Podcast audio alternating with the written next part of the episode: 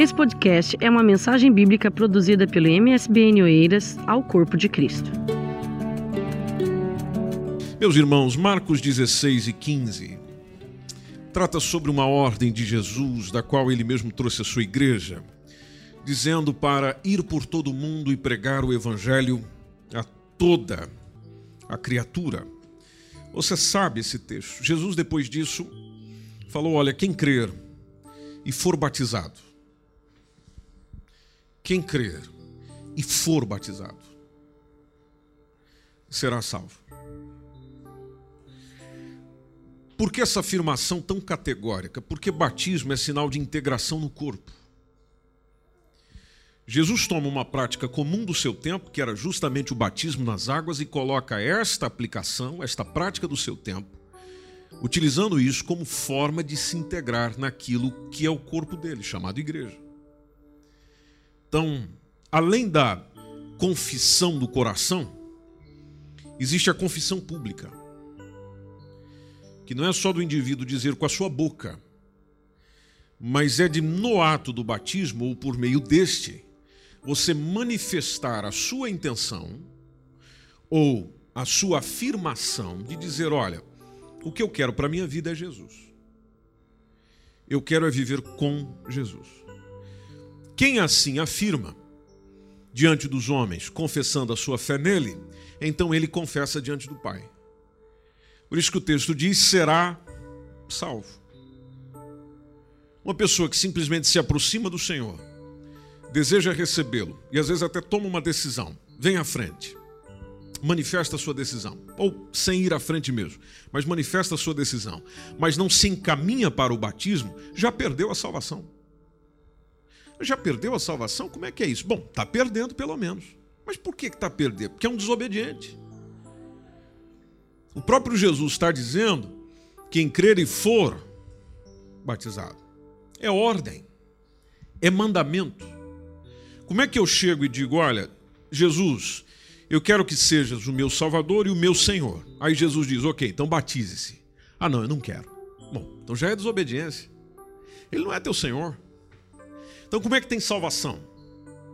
Se batismo é confissão pública de fé e você não quer fazer a confissão pública da sua fé, em que salvação que você está esperando?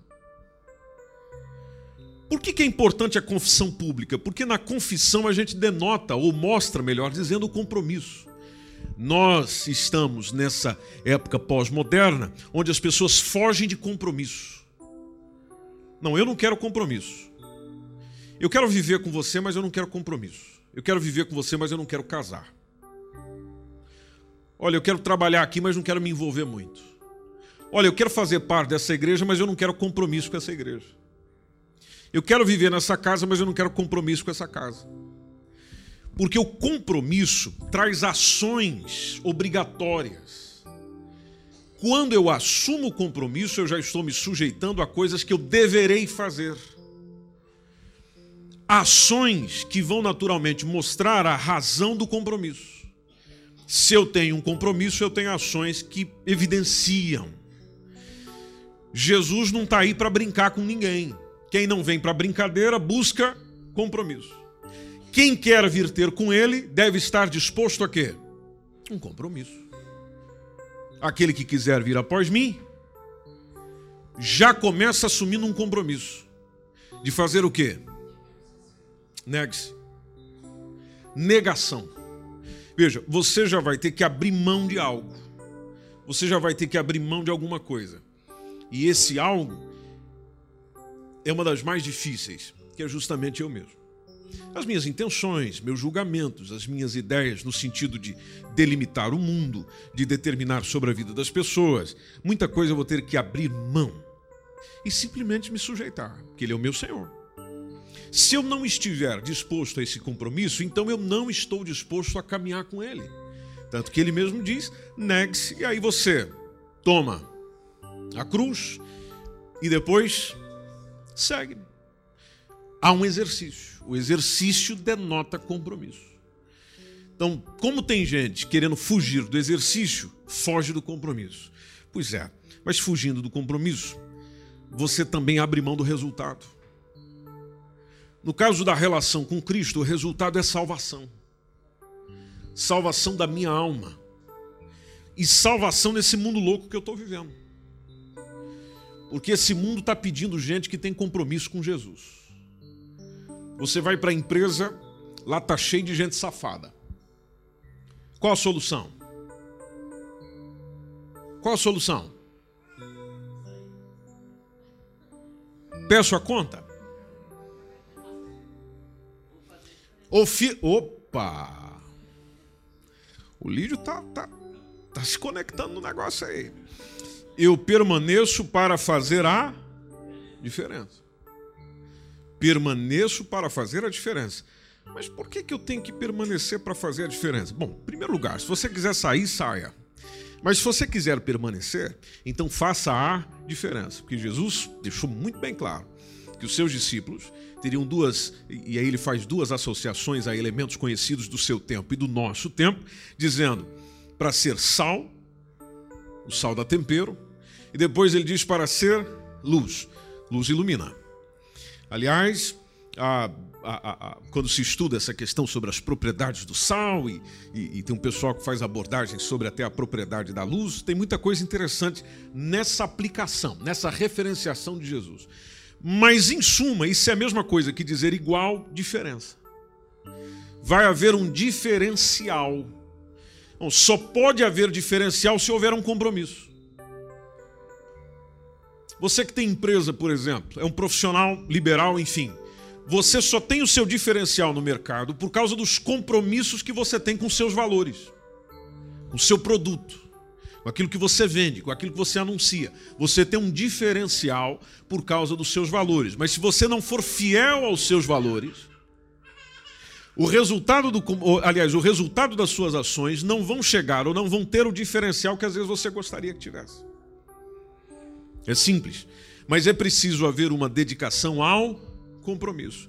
Jesus chega e chama o pessoal e diz: "Olha, é o seguinte: preguem o evangelho, batizem. Quem for batizado será salvo. Porque quem se batizou assumiu compromisso. E agora que assumiu o compromisso, faça o quê? Vamos lá, estou aproveitando a palavra de vocês. Siga depois. Trabalhe. Muito bom. Cresça. Obedeça. Uma outra coisinha que vocês estão esquecendo aí. Faça. Opa. Não era aí. Vamos lá, vou ajudar. Faça outros discípulos, outras pessoas que tenham compromisso. Forme outras pessoas que adquiram, que tenham, que possuam, que aprendam o que é ter compromisso. E uma pessoa fiel a Deus e a Cristo, meus irmãos, é uma pessoa compromissada. E é uma pessoa que leva os seus compromissos a sério. Uma das primeiras coisas que ela vai fazendo é se arrependendo. Isso faz parte da pregação de Pedro, lá em Atos 2,38, quando ele chegou para o pessoal e disse: Meus irmãos, arrependei-vos, mudem, mudem. Arrependimento é isso, mude. Aconteça uma mudança na sua vida. O que você era, já não é. Mude. Mudando, seja batizado. E ele diz: seja batizado em nome de Jesus Cristo para perdão dos seus pecados. Isso a gente conversou um bocadinho semana passada, domingo passado. E recebereis o dom do Espírito Santo. Aí ele foi pregando o pessoal, dizendo: Olha, a promessa por diz respeito a vós, aos vossos filhos, a todos que estão longe, tantos quantos, tantos quantos Deus, nosso Senhor, chamar. Aí o pessoal ouviu e falou: Vamos nessa. Versículo 41 diz que foram batizados os que de bom grado receberam a sua palavra naquele dia, quase 3 mil pessoas. Aí você pode ver que o versículo 42 fala do compromisso. E perseveravam. Porque pessoa que tem compromisso, persevera. Quem não tem, abandona. Amém. Esse amém foi tímido, não? Quem não tem compromisso abandona o barco. Então, perseveravam na doutrina dos apóstolos, ou seja, no ensino, perseveravam no que era ensinado, perseveravam no que mais, gente querida? Comunhão, ou seja, estar uns com os outros. Depois, partir do pão. Partir do pão tem duas associações. A primeira é realmente partilhar o pão. Ação social. Promoção do, da, da igualdade no comer, no vestir, no viver. Depois tem a ver com a ceia do Senhor. Posteriormente, eles também estavam juntos e perseveravam e tinham um compromisso nas orações. Nas orações. Tudo isso aconteceu por quê? Porque naturalmente eles entenderam a mensagem do Evangelho, entenderam um compromisso, assumiram o compromisso, confessaram querer ser parte deste compromisso com o Senhor, tanto que no batismo, o significado do batismo tem justamente essa, essa inclinação para este compromisso, que quando a gente lê, por exemplo, Romanos, capítulo 6, versículo 3 e 4, quando o apóstolo Paulo está dizendo que todos quantos fomos batizados em Cristo Jesus, fomos batizados na sua morte. Ali é uma pergunta, eu que estou fazendo como uma afirmativa. Ou seja, batizados na sua morte, houve uma identificação. Batismo seria identificação, ou seja, eu me identifico com a morte de Cristo reconhecendo que a morte de Cristo passa a ser a minha morte. Que naturalmente a vida dele passa a me trazer vida. Tanto que no versículo 4 ele diz: de sorte que nós fomos sepultados com ele. Porque quem morreu tem que ser sepultado. Parece que tem gente aí sendo morto-vivo, mas tem que ser sepultado. De sorte que nós fomos sepultados com ele. Ele quem? Cristo. De que forma? Pelo batismo. Por isso que batismo é para pessoa regenerada. Às vezes você fica perguntando: Bom, se eu receber Cristo agora, vocês me batizam amanhã? Bom, hoje não. Aí você diz: Não, não é hoje, é amanhã. Não, amanhã não. Por que não? Para que justamente você tenha condição de avaliar o nível do discipulado, o nível do compromisso. E outra coisa, é uma autoanálise. Para ver se verdadeiramente você pode dizer que em Cristo você é uma nova criatura. Para ver se você morreu mesmo. Para ver se houve morte daquilo que deveria já ter morrido em você, por causa da comunhão com Ele, por causa da aproximação com Ele, por causa do compromisso com Ele. Então, quando diz Paulo, com Ele, pelo batismo, ah, na morte, para que, como Cristo ressuscitou, aqui a coisa vai ficando boa. Para que, como Cristo ressuscitou dos mortos pela glória do Pai, aí vem a promessa para os compromissados. Assim andemos nós, lá está, em novidade de vida. Novidade de vida. Outra expressão, vida nova. Veja um diferencial por causa do compromisso quando eu vou vivendo isso, eu vou gerando nos outros um desejo por isso. E logo a gente entende o que é fazer discípulos. Porque eu sou discípulo de alguém. Eu sou discípulo de Cristo. Logo eu só posso gerar ou produzir o que eu sou. Na biologia, na ótica normal da vida, é exatamente assim. Ou seja, eu só posso reproduzir o que eu sou. Eu sou um ser humano. Eu não posso reproduzir nenhum macaco. Ok? Isso é, é o natural, é, tá, tá, tá na cara, é o óbvio.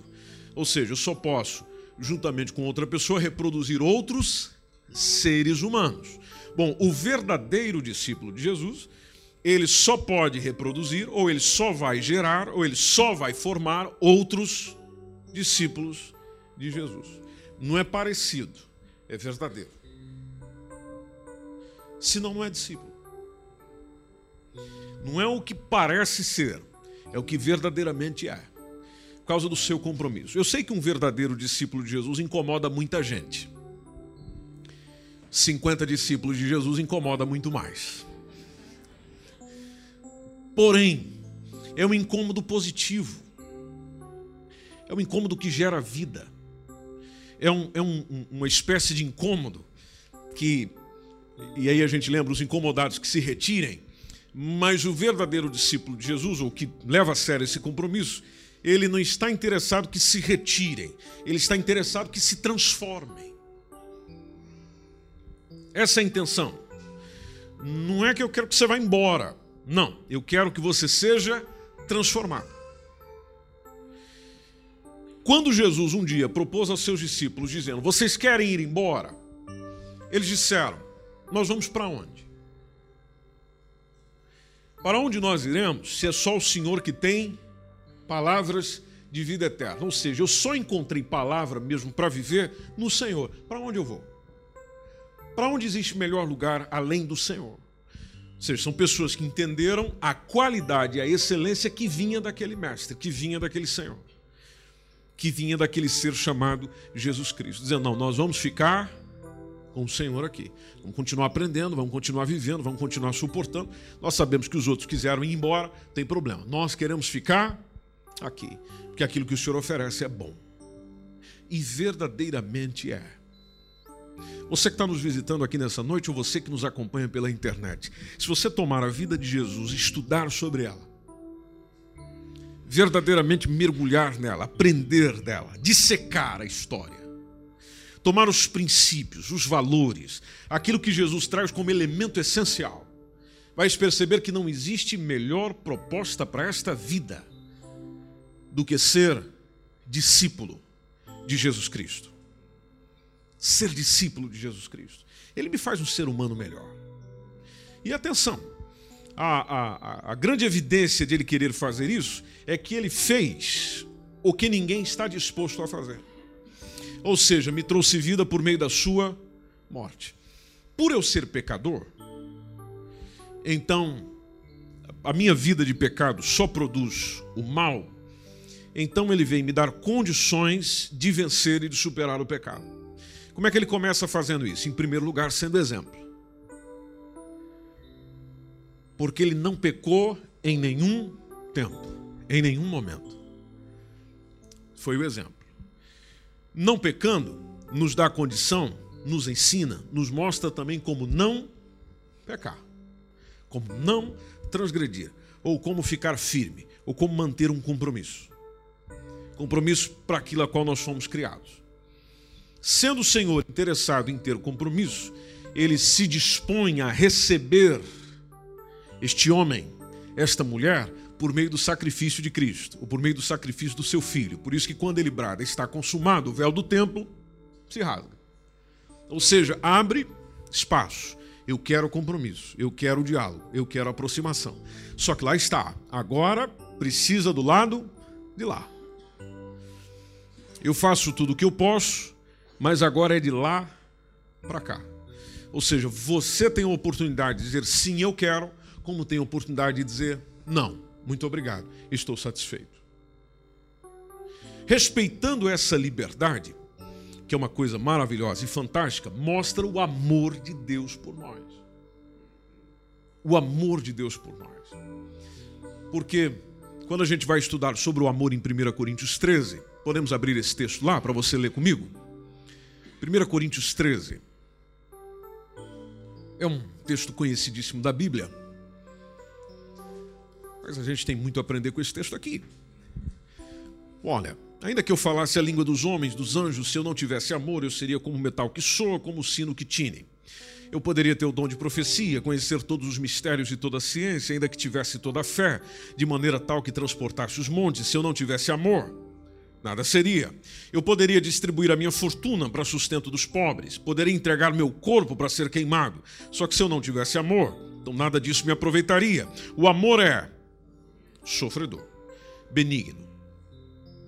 Não tem inveja. Não trata com leviandade. Não se ensoberbece. Não há soberba, não há orgulho. O Senhor, pelo que fez, poderia se engrandecer e dizer: Pera lá, o que eu fiz por você, eu não mereço resposta? O que eu fiz por você, você não pode fazer nada por mim? Era o que nós diríamos. Essa proposta que vem de Deus é mostrando o que ele fez, mas deixando o caminho aberto para que eu reconheça que o que ele fez é verdadeiramente essencial e importante para mim, para compreender até o propósito do porquê que eu estou aqui.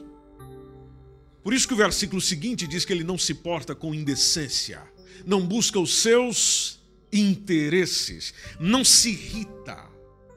O texto diz: não suspeita mal. Não, há folga com injustiça. Existe folga, existe abertura, existe o estar à vontade com a verdade.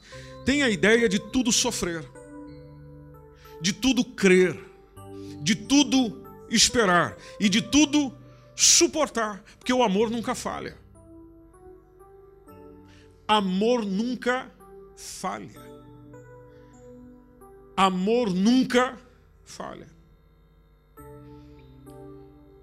Eu sei que as pessoas às vezes chegam dizendo que Deus é amor, baseado lá no texto de nas diversas citações que João tem, precisamente na sua primeira epístola de João, está pertinho do fim da Bíblia. Deus é amor, amor é Deus. Bom, o amor é um dos atributos dele. Eu exaltando demais o amor, eu esqueço dos outros. Como se os outros fossem menores. Agora, em Deus não existe atributo maior e atributo menor. Em Deus existe os seus atributos: amor, fidelidade, bondade, ou seja, daquilo que ele é. E daquilo que ele é, ou na forma que ele é, ele se apresenta desejoso de ver neste mesmo homem, desejoso de ver nesta mesma mulher, um desejo de desfrutar disso que ele tem, ou desfrutar disso que ele é. Deixa eu citar isso em outros termos, talvez a gente compreenda melhor. É, é, é a mesma coisa que nós já dissemos, que aquela pessoa que chega entre nós dizendo: Olha, eu sou bom. Você já teve isso no seu trabalho? A pessoa chega lá dizendo: Olha, eu, eu, eu sou bom nisso aqui, pode deixar que eu. Aí às vezes a gente é surpreendido que na verdade a pessoa não é. Olha, eu sou justo, eu sou verdadeiro, mas aí a história mostra que não é, a, a vivência mostra que não é. E aí a gente, é, tendo aprendido com essa, com essa sabedoria popular, chegamos e dizemos: o bom mesmo é aquele que chega. Não é? Não é o que nós dizemos? Pois bem, Deus chega e se apresenta, sem alardes, sem gritos Aliás, inclusive, quando ele se apresenta na pessoa de Jesus Cristo, nós percebemos ele fazendo as coisas, realizando coisas, mas olhando para as pessoas beneficiadas e dizendo: Você não conta para ninguém. Mas as pessoas não aguentavam. Elas saíam contando o que ele tinha feito. Não conta para ninguém. Há um propósito nisso, há um objetivo nisso. Mas veja a intenção: não conta para ninguém. Hoje a gente não aguenta ficar sem contar para os outros alguma coisa que a gente faz no nosso dia a dia, por exemplo. Você reservou lá aquele pequeno almoço maravilhoso, muitos de nós pegamos a, a, a telemóvel e. Não é? Veja, numa coisa simples do nosso dia a dia, eu quero partilhar que eu estou comendo aquele pequeno almoço ali de novela. É, tem sumo, tem café, tem chá. Eu não vou beber tudo, mas tem. É, mas eu conto isso. Interessante de Deus é que ele chega e se apresenta humilde, sereno. Aliás, já chegou de maneira humilde. Vive a sua vida de maneira humilde e morre humilhado. Morre humilhado. Mas atenção, não fica humilhado. Porque ao terceiro dia, aleluia, ao terceiro dia, ele ressuscita. E ressuscita para quê? Ressuscita para lembrar para mim de que por mais que eu esteja mergulhado no pecado e por mais que eu esteja distante dele, ou seja, morto para Deus, ainda há oportunidade de eu ressuscitar. Isso eu estou dizendo no aspecto espiritual. Agora, no aspecto físico, a mesma palavra, a mesma situação me dá a esperança de que, mesmo que eu venha a falecer, haverá um dia que a trombeta do Senhor soará. Os mortos ressuscitarão primeiro. Quem estiver vivo será transformado e nós nos encontraremos com o Senhor nos ares. É promessa de dele, é promessa dele, é da palavra dele, tem a ver com aquilo que ele viveu na ressurreição. Por isso que o amor não falha. Porque aquilo que é garantido por esse mesmo amor, naturalmente haverá a sua conclusão. O texto fala que pode haver profecias, profecia é aniquilado. Pode haver línguas, as línguas vão cessar. Pode haver ciência, ciência desaparecerá. Em parte a gente conhece, em parte a gente profetiza. Em parte a gente sabe, em parte a gente diz. Mas vai vir um momento que quando vier o que é perfeito, então o que é em parte, ou seja, aquilo que nós conhecemos parcialmente, será aniquilado. O Paulo faz até uma associação interessante. Ele diz: olha, pessoal, quando eu era menino, eu falava como menino, eu sentia como menino, eu era uma criança, eu descorria como menino, mas quando eu cheguei a ser homem, eu acabei com as coisas de menino.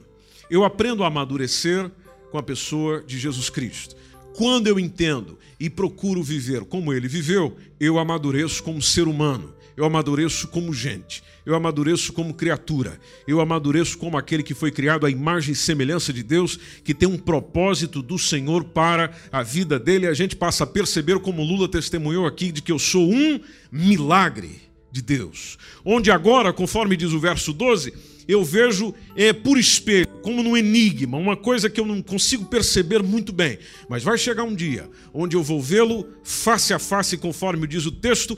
Hoje eu sou conhecido em parte, mas então eu vou conhecer como. Aliás, hoje eu conheço em parte, mas vai chegar o dia onde eu vou conhecer como hoje eu sou conhecido por ele. Mas atenção, quando isso chegar, a fé desaparece, porque eu não preciso mais de fé quando isso chegar, eu não precisarei mais de fé. A esperança se vai, porque a esperança já chegou. Mas o amor permanece. O amor permanece. E o que, que isso tem a ver com aquilo que a gente começou? Bom, o que me faz manter um compromisso com alguém é o amor por esse alguém ou o amor pelo que faço.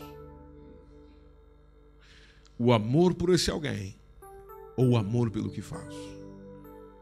Você não trata com leviandade quando você ama o que faz. Você não trata de qualquer maneira quando você ama com quem você fala. Não. Há um diferencial na sua atitude. O diferencial tem a ver com o que você sente. O que você sente e tem como valor te leva ao compromisso. No compromisso, no amor, você não tem dificuldade de chegar para Jesus e dizer: Senhor, eu me batizo sim, porque eu confesso publicamente aquilo que eu já vivencio e experimento no Senhor. Mas aí, se eu não me batizar, como é que fica? Bom, você vai ficar por aí. Vou ficar por aqui, mas o ladrão da cruz? Que não teve tempo de se batizar. E, e aquela vozinha que eu conheço, a tia que eu conheço, que recebeu Jesus nos últimos minutos, no, no, no calar do negócio, tá? e, e, foi sem batizar. Como é que ficou? Bom, eles não tiveram oportunidade para isso, mas você tem. Quem não teve oportunidade é uma coisa. Agora, quem teve e não quis é outra coisa. Uma coisa é uma coisa. Outra coisa é outra coisa. Por isso, eu, eu partilho essa palavra com você porque a ceia participa dela quem é batizado. Participa da ceia quem é batizado. Por quê? Por que, que vocês restringem a ceia quem é batizado? Bom, porque quem é batizado assumiu um compromisso. Eu sempre tenho cerimoniais que demonstram que eu continuo com o compromisso. Isso é normal. Em qualquer área da vida, nós temos ações, atividades que vão mostrando que eu continuo com aquele compromisso. Relacionamento conjugal, por exemplo, está lá você sempre levando uma rosa para sua esposa. Está lá você sempre deixando um recadinho para o seu esposo. Está lá um beijinho na boca. Está lá um abraço, está um passeio, está alguma coisa assim, ou seja, que vai mostrando o sentimento fruto de um compromisso. O caso da ceia mostra que o meu compromisso com ele continua em alta. Continua acontecendo, continua sendo real, continua sendo verdadeiro. Por isso que Paulo chega e diz: pessoal, não façam isso indignamente. Quando você for participar desse momento, não faça isso, não participe dele de qualquer maneira. E aqui é propício lembrarmos de 1 Coríntios 11, 23. E nós já vamos caminhando para o momento da ceia do Senhor. É um texto que a gente sempre lê nessa data, quando ele vai dizendo: Eu recebi do Senhor, o que também os ensinei, o Senhor Jesus, na noite em que foi traído, toma o pão. Dá graças, parte o pão e disse: Tomai e comei, isso é o meu corpo que é partido por vós. Aí ele diz: Façam isto em memória de mim. Semelhantemente, ele depois de cear, toma o cálice e diz: Ó, esse cálice é o Novo Testamento no meu sangue. Vocês vão fazer isso. Veja, é ordem, é mandamento. Ele quis que fosse assim. Então vocês vão fazer isso todas as vezes que beberdes, e olha lá, beber é memória de mim. Veja lá o que tem que estar na minha memória enquanto dele eu participo. Aí o Paulo vai deixando o ensino mais robusto, dizendo: gente, todas as vezes que vocês comem desse pão, que vocês estão bebendo desse cálice, vocês estão fazendo algo muito importante. Que lembra daquilo que motivou a vinda dele para que nós tivéssemos um compromisso, que é justamente o quê? A morte do Senhor. É importante lembrar disso até para que eu não desista facilmente. Quantos de vocês aqui já sentiram desejo de desistir da caminhada com Jesus? Bom, tem dois aí. Aqui eu já senti. Quem mais aí? Tem três, quatro, cinco, seis. Opa, tá melhorando. Ainda bem que é minoria. Eu fico feliz de você nunca ter sentido isso. Eu já senti. Eu já senti. De chegar e dizer, é, pá, eu acho que isso não compensa. Eu já senti. Mas lá está, gente. Aí você começa a refletir: bom, compensa eu realmente desistir baseado no que ele fez por mim? No que ele realizou por mim, compensa desistir? O Paulo chama atenção dizendo: toda vez que vocês estão fazendo isso aí, vocês estão lembrando do que foi feito assim como é na nossa vida. Eventos que nos lembram um compromisso. Toda vez que vocês dele participam, anuncia a morte do Senhor e vocês vão fazendo isso até que dia? Até que ele venha. Por isso que a gente faz até que ele venha. Quando ele vier, acabou. Só que, verso 27, qualquer que comer esse pão, ou for bebendo deste cálice indignamente, essa pessoa é culpada. sem considerar o compromisso, sem ponderar o que, que isso significa, então você é culpado. Você é culpado de corpo, culpado de sangue do Senhor. Então faz o seguinte: é, examine-se. Várias vezes já foi dito isso aqui. Não é examinar o meu irmão, não é examinar a minha irmã, é eu me auto-examinar. Examine-se o homem a si. E aí, você come o pão, bebe do cálice. Analisa a si mesmo no compromisso que você tem. Toma o pão e bebe do cálice. Porque aquele que faz isso sem considerar o compromisso, ou indignamente, come e bebe para a sua própria condenação. Poxa vida, eu participo da ceia para ser condenado. Aquilo que eu deveria estar comemorando a minha libertação, eu estou participando para a minha condenação. Estou parecendo Judas participei da refeição da Páscoa, mas participei para ir me enforcar. Porque foi na refeição da Páscoa que Jesus olha para ele e diz: Olha, o que você tem para fazer? Essa é uma boa frase para você dizer para o seu inimigo, viu? O que você tem para fazer, faça depressa.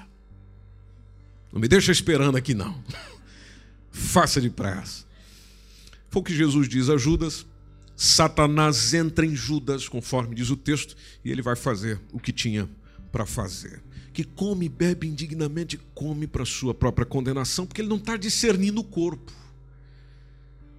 Ele, não está discernindo o compromisso que ele assumiu com o corpo, que é a igreja. Porque o corpo de Cristo é a sua igreja. Por isso que o batismo é imersão, é inclusão com a igreja. Eu sou parte do corpo de Cristo eu, eu faço parte disso. Por isso que a ceia é para quem faz parte do corpo. Não se serve ela, e nem deveria ser, para quem não tem a ver com isso. Não, se serve para quem assumiu esse compromisso publicamente. E aí o, o, até o apóstolo Paulo vai discorrendo, dizendo: olha, tem muita gente entre vocês que anda fraca. Fracos. Fracos espiritualmente. Tem muita gente doente espiritualmente, e a aplicação do texto aqui pode valer tanto para o físico quanto para o espiritual. Fracos e doentes, e muitos que dormem. O dormir pode ter a ver com morte física, como pode também ser associado à morte espiritual. É gente que já parou. Parou por quê, Paulo? Lembrei daquela canção. Porque essas pessoas não se avaliaram se analisaram. Ele vai dizendo: se nós nos julgássemos a nós mesmos, então não seríamos julgados. Só que quando nós vamos sendo julgados, então nós estamos sendo repreendidos pelo Senhor. Agora veja lá, mesmo na repreensão que o Senhor nos dá, é para nós não sermos condenados com o mundo. Veja o compromisso, a fidelidade divina de não querer o nosso mal nem o nosso pior, apesar da gente estar mergulhado nisso. Por isso ele vai nos repreendendo, vai chamando a nossa atenção, vai, vai nos chamando de volta ao compromisso, vai nos chamando de volta aquilo que ele deseja. Por isso, meus queridos irmãos, eu acredito que você fez sua autoanálise, pensou, refletiu e está pensando dizer: olha, eu não me batizei ainda, mas eu realmente quero esse Jesus. Então eu vou tratar do meu batismo. Eu vou tratar do meu batismo. Você que já se batizou, como é que anda o nível do compromisso? O nível do compromisso. E tem gente que foge do batismo porque não quer compromisso. Não, eu ainda não estou preparado. Bom, se eu não estou preparado para o batismo, então eu não estou preparado para a volta de Jesus. Amém? Estou falando errado? Se eu não estou preparado para o batismo, não estou preparado para a volta de Jesus. Então o que eu estou fazendo da minha vida que eu ainda não me preparei? Ou não estou em preparação? Ou não estou a trabalhar comigo? O que eu estou a fazer? O que eu estou a fazer? Então deixa o Espírito Santo ir te incomodando aí hoje, relembrando de muita coisa importante que você já disse a ele, que ele disse a você, baseado no compromisso que você tem com ele. De dizer: Não, Senhor, eu, eu reconheço que eu assumi, eu reconheço ao que o Senhor me chamou, eu reconheço que é nesse caminho que eu preciso voltar. Hoje é noite de reconciliação para a sua vida. Hoje é noite de reconciliação para a sua vida. Se você ainda nem iniciou essa caminhada, hoje é uma oportunidade de começar. Não estou afim. Tudo bem. Ele não te pressiona, ele te oferece. Mas lá está. Se você já começou, se você está caminhando, então preste bem atenção. É muito importante que levemos a sério o compromisso. Eu tenho um compromisso com ele, ele tem um compromisso comigo por nós termos um compromisso, eu tenho um compromisso com os outros. Eu tenho um compromisso com meu irmão, eu tenho um compromisso com a minha igreja, eu tenho um compromisso com esse corpo de Cristo, eu tenho ações das quais eu preciso executar que demonstram o meu compromisso. Porque ninguém vai naquela de chegar e dizer, ah, eu, eu, eu faço parte, mas você não é parte.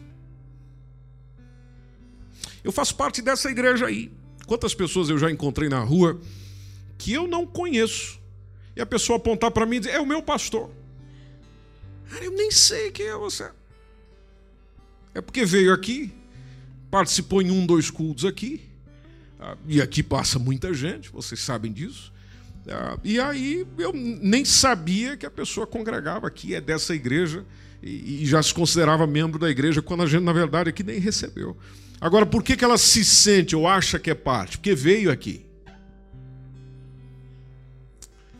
Mas isso não é tudo. Eu posso ir a Jesus e não me envolver com Ele. Eu posso ir até ele, mas não me envolver com ele. Eu posso ir até a igreja, mas não me envolver com ela. Mas quando nós olhamos para aquilo que Cristo quer sobre a sua igreja, o que ele quer? É compromisso? É envolvimento ou é só aproximação? Eu estou para me aproximar dele ou estou para me envolver com ele? Eu estou só para tirar benefícios dele ou estou para viver uma vida com ele? O que, que eu quero? O que, que você quer?